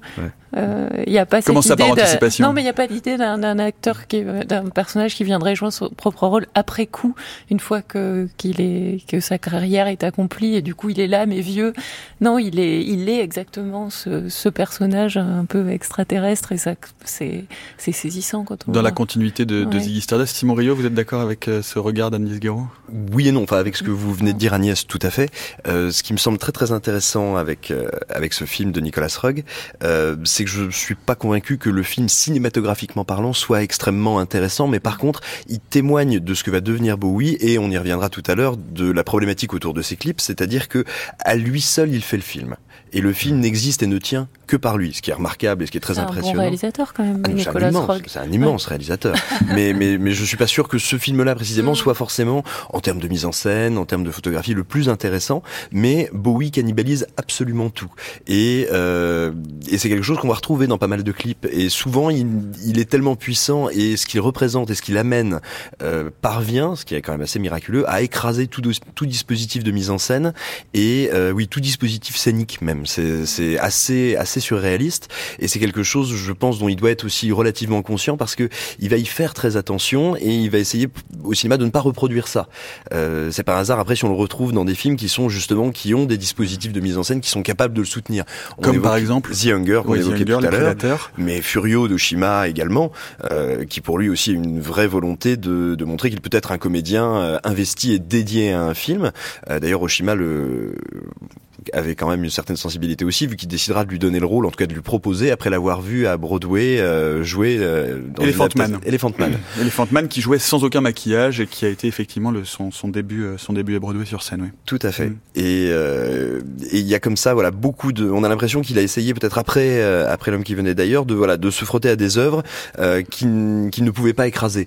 même des œuvres considérées comme plus mineures, alors qu'elles sont pourtant, il me semble, très très intéressantes historiquement dans le contexte de production cinématographique par rapport à Bowie comme Labyrinthe de 86 de Jim Henson. euh, de Jim Henson qui est un film dans lequel pour enfants. euh, alors, qui est un film pour enfants ce qui peut paraître totalement surréaliste quand on le voit aujourd'hui parce qu'il y a une ambiguïté sexuelle une ambiguïté morale dans le film vu qu'il interprète une sorte de d'entité euh, démoniaque qui est plus ou moins le fantasme du personnage féminin principal qui est une adolescente d'une quinzaine d'années.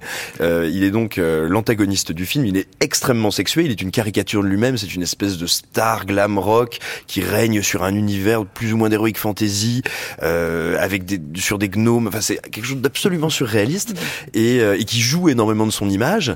Il va aussi à l'inverse. Euh, et j'y repensais quand quand vous évoquiez également la, la simplicité dont il est, qu'il le représentait peut-être mieux dans le quotidien. Il faut le voir dans la dernière tentation du Christ de Martin Scorsese en 1988 où il interprète un Ponce Pilate qui est d'une sobriété, d'un réalisme pourrait-on dire, presque naturaliste, qui est impressionnant. Et il y a aussi une vérité de Bowie là-dedans. Et peut-être d'ailleurs une des premières facettes, une des premières pierres posées vers la performance que j'évoquais tout à l'heure dans le prestige. Euh, quelque chose qui est profondément dans la retenue et où il est capable d'intérioriser complètement la, la dimension mythologique du personnage.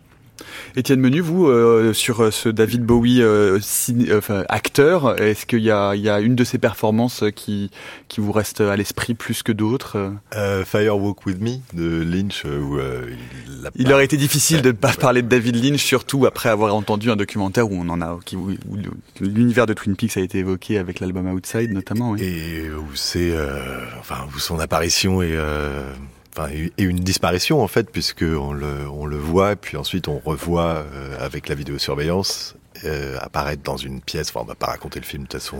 c'est au tout début Personne ne l'a vraiment compris. mais de toute manière, il y a, y, a, quelque chose. Y a, le, rôle est un peu étendu d'ailleurs dans la version avec les, les 90 minutes supplémentaires qui est sorti récemment, il y a un an ou deux. Et c'est un, un, caméo. Enfin, ça pourrait n'être qu'un caméo, mais en fait, c'est un rôle clé dans toute la compréhension de cette première partie du, du film qui est exceptionnelle et qui est très distincte de la deuxième partie de Firewalk With Me.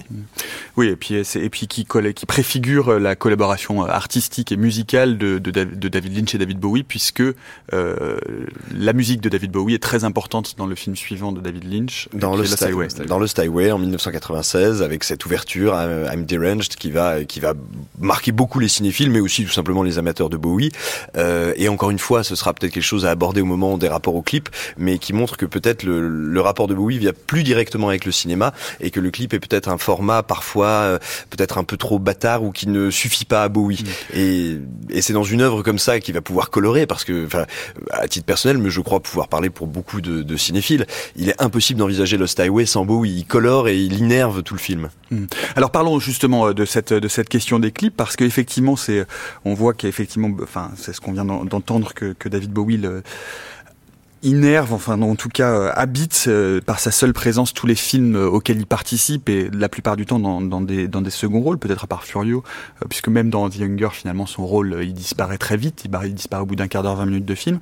et paradoxalement, son rapport au clip et à l'image vidéo posée sur de la musique est, est assez, comment dire, indéfinissable. Il n'y a pas de, on, pourrait dire qu'il n'y a pas de grand clip de David Bowie. Est-ce que vous êtes d'accord avec ça, euh, Simon Rio puis Bertrand Burgala? Oui et non. En fait, son rapport au clip est peut-être surtout paradoxal. C'est-à-dire quand vous m'avez euh, proposé de, de, de, travailler euh, sur les clips de David Bowie, d'abord je me suis retrouvé embêté en me disant mince, mais est-ce que, est-ce, que je les ai tous oubliés ou pas? Et puis je me suis rendu compte qu'en fait j'en connaissais un certain nombre, qu'un certain nombre était même, si je veux dire, extrêmement réussi, extrêmement travaillé, euh, voire même assez important. Et pourtant, on ne se rappelle pas de David Bowie euh, pour ou par ses clips. Euh, alors il y a plusieurs raisons à ça, euh, qui ne sont à mon sens absolument pas qualitatives, parce qu'il y en a plusieurs qu'on va sûrement évoquer qui sont qui sont même assez brillants. Euh, au contraire, David Bowie a même, euh, si, si, je puis dire, coché toutes les cases du grand artiste euh, amené à, à, participer à des clips. C'est-à-dire qu'il a fait euh, des œuvres très minimalistes, le clip de Heroes centré sur lui. Il a été dans les premiers aussi, tout simplement, à faire des clips. Il a fait des clips concept, euh, Jazzin for Blue Jean, typiquement, qui est véritablement un petit court métrage d'une vingtaine de minutes dans lequel il joue de rôle et au vrai sens de jouer, de, de faire le comédien. Euh, de Heart Phil Phillison qui est aussi un clip extrêmement travaillé dans les années 90. Euh, enfin bref, il y a comme ça, on va dire, toutes les grandes catégories du clip qui sont incarnées, qui sont souvent très intelligemment. On pourrait aussi situer, euh, citer euh, Jump D'Essay, euh, qui est réalisé par Marc Romanek, qui est euh, qui est un clip assez brillant, qui cite Godard, Alphaville, Le Procès, enfin voilà, qui est très très riche en termes d'iconographie et plutôt très intelligent. Il a aussi fait le fameux clip qui coûte très cher, Achis to Achis 1980, qui est le clip le plus cher de son époque. Donc voilà, il y a, y a pas spécialement de manque de matière, et cette matière est plutôt extrêmement foisonnante. Euh, néanmoins, j'ai le sentiment à la fois que très souvent le personnage Bowie écrase le clip technique, techniquement parce qu'il est plus important que ça, et que le clip n'est jamais qu'un écho lointain ou une répétition de quelque chose qui va peut-être tenter au cinéma ou qu'il a peut-être déjà fait.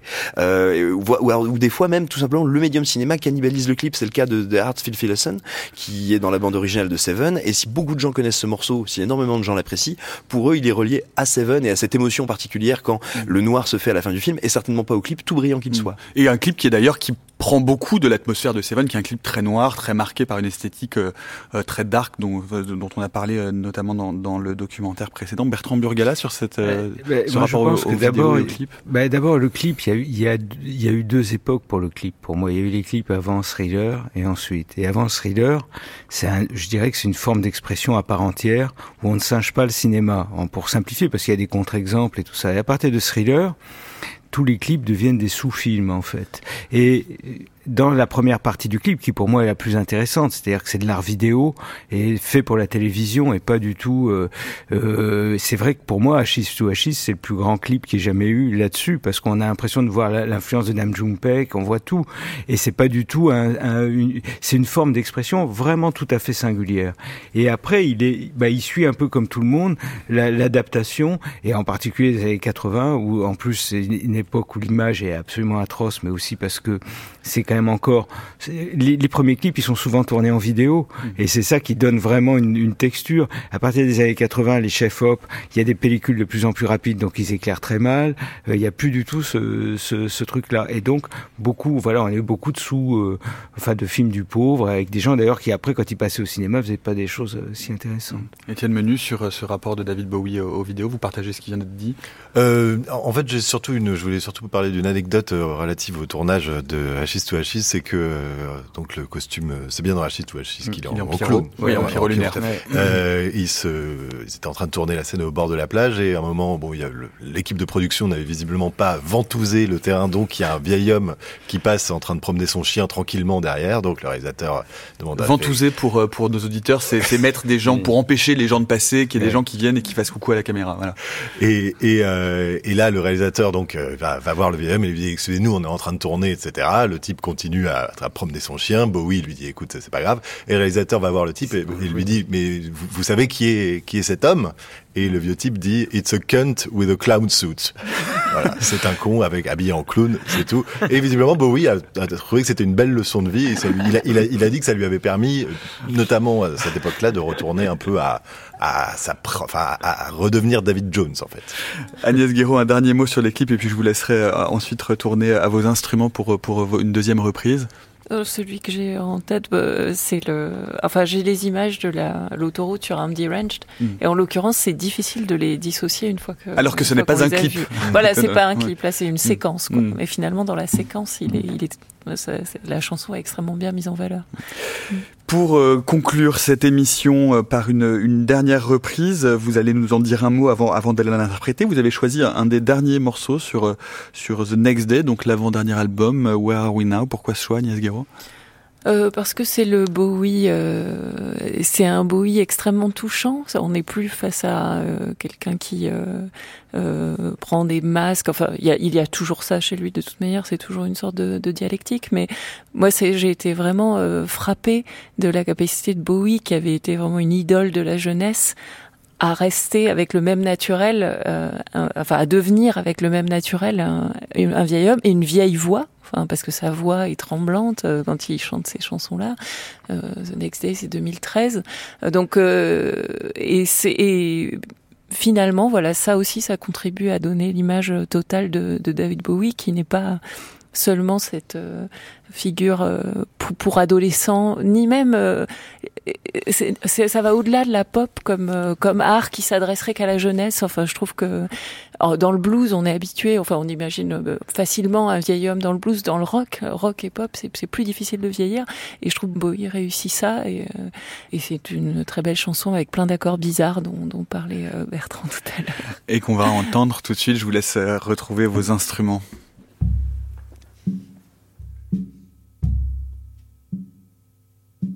Had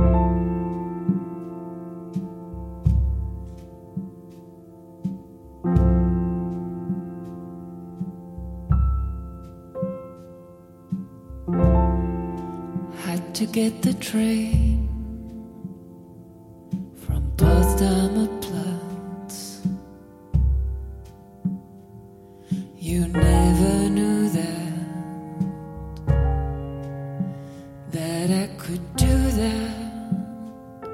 Just walking the dead.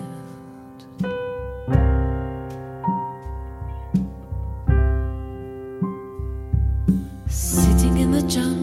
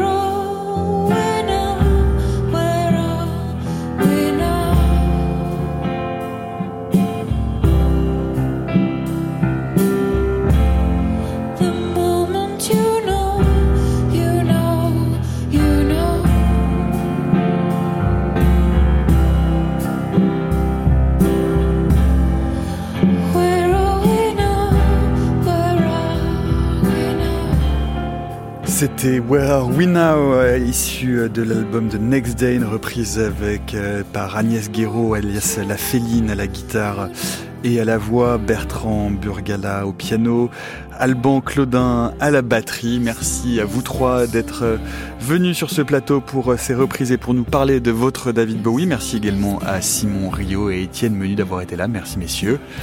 Merci Nicolas. Merci Nicolas. Merci. Euh, à la prise de son aujourd'hui, c'était Tar Bouclifa, Stéphane Tevenin et Octobre Lièvre.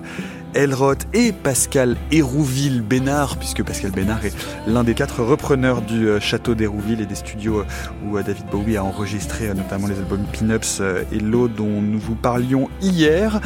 À la réalisation, c'est comme chaque jour Gilles Mardi-Rossian. C'était donc une grande traversée signée Nicolas Martin ici présent.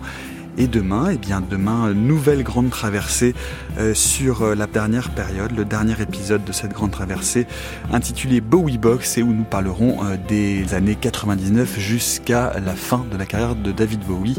C'était cette année, c'était en 2016. Très bonne journée à vous, à demain.